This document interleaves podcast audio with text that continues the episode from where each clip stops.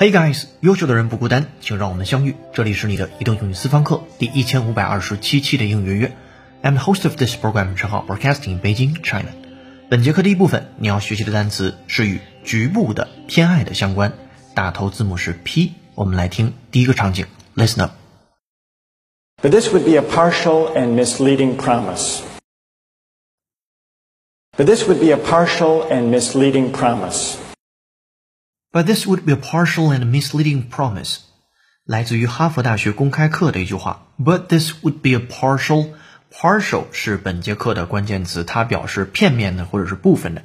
And misleading promise，并且有可能是具误导性的一次承诺。好，我们回到 partial 这个单词上来，它并不难。拼写为 p a r t i a l，partial，局部的、偏爱的、不公平的，其实是三个方向的意思。第一个方向是部分的 use partial to refer to something that is not complete or whole，也就是并不完整，not complete or whole，并不完全。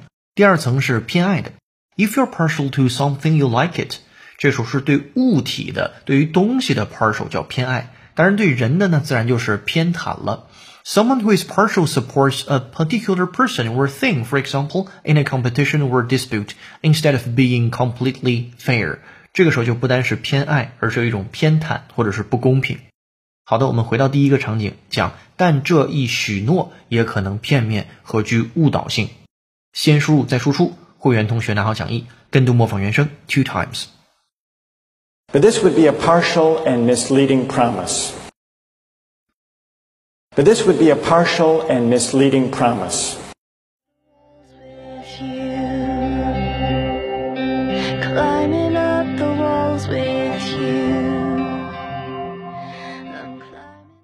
好的，场景一结束，来进入场景二，一个英音，listen up。 Germany's Chancellor has also announced a partial lockdown to stop, try to stop the spread of the virus. Germany's Chancellor has also announced a partial lockdown to stop, try to stop the spread of the virus. Germany's chancellor has also announced a partial lockdown to try to stop the spread of the virus. 好，他讲 Germany's chancellor，这个 chancellor 在欧洲的一些国家我们翻译为总理， 所以 Germany's chancellor 就是德国的总理。Has also announced，同时也宣布 a partial lockdown，一个部分的封锁，to try to stop the spread of the virus，试图阻止病毒的传播。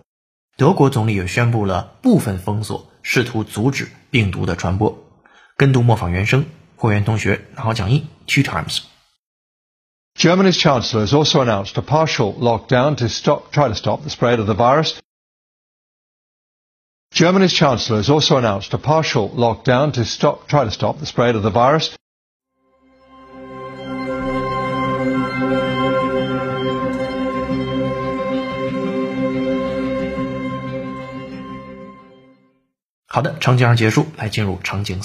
Attention, please.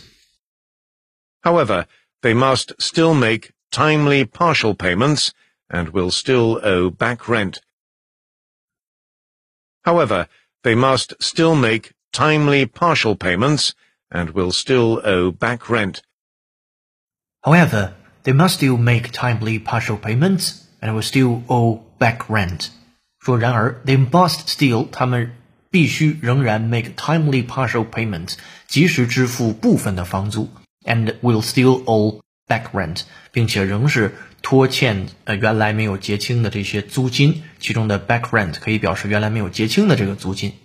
好，跟读模仿原声，会员同学拿好讲义 two times。 However, they must still make timely partial payments and will still owe back rent. However, they must still make timely partial payments and will still owe back rent. All right，三个场景结束之后，我们回顾 partial 这个单词，p a r t i a l，既可以表示东西的局部，也可以表示人对事情的偏爱，或者是人对于事件或者是人的不公平。好，希望你早日把这个词作为主动输出类的场景去使用。下面进入下一部分，Today's idiom。There's half awake and almost dead keeping empty beds elsewhere 本节课背景音乐是由 the naked and famous 演唱的歌曲 a still heart 感谢听友冰冰凉同学的推荐如果你想获得与课程同步的讲义，并完成本节课内容的跟读模仿、纠音打分练习，搜索并关注微信公众号“英语约约约”，约是孔子约的约，点击屏幕下方成为会员按钮，按提示操作就可以了。一杯咖啡的价格，整个世界的精彩，跟读原声学英文，精读新闻聊世界。这里是你的第一千五百二十七期的英语约约，做一件有价值的事儿，一直做，等待时间的回报。through the streets and avenue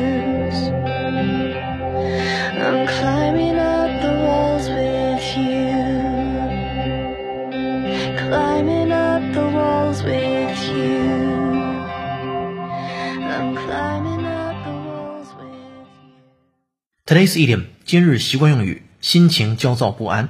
To climb the wall，非常简单，就是你爬墙。你可以想象，每一次你爬墙时候，你的心里边状态应该是焦躁不安的样子。To climb the wall，把它放在一个场景当中，这是一个美国的高中生在考大学时候，他对于自己的 SAT 成绩呃没下分之前的焦躁不安，就有点像我们自己的文化下高考那个成绩发榜之前那个状态。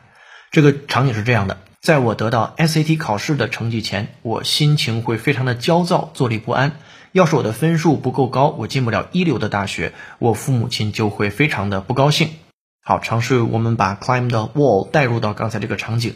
第一句就在讲，在我得到 SAT 考试的成绩前，我会心情很焦躁，坐立不安。I will be climbing the wall until I get the SAT results。前面的 I will be climbing the wall 就是一直是焦躁不安的样子，将会是这种状态。Until I get the SAT results，直到我得到 SAT 这个考试的结果。下面说，要是我的分数不够高，我进不了一流大学的话，我父母亲就会非常的不高兴。My mother and dad will really be upset. Be upset 表示心情的不开心。If the scores scores 表示分数 aren't high enough 不是足够高，to get me into a first class school 让我进入到 first class school 一流的大学。好的，下面有请 native speaker David 完整演绎。Welcome David。 I'll be climbing the wall until I get the SAT results.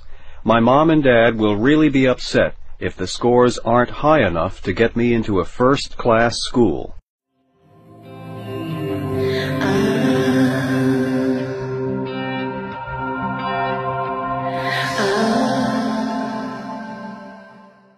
，All right, thank you, David。如果你也想说的地道，推荐使用英约会员专属小程序做刚才这个段落的跟读模仿、纠音练习。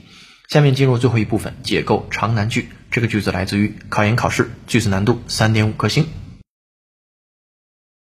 With other audiences, you mustn't attempt to cut in with humor, as they will resent an outsider making disparaging remarks about their canteen or their chairman. with you. Have waking almost 好的对于这个句子的详细拼讲解整节课程的讲义以及小程序的语音互动练习题已经发到会员手中了。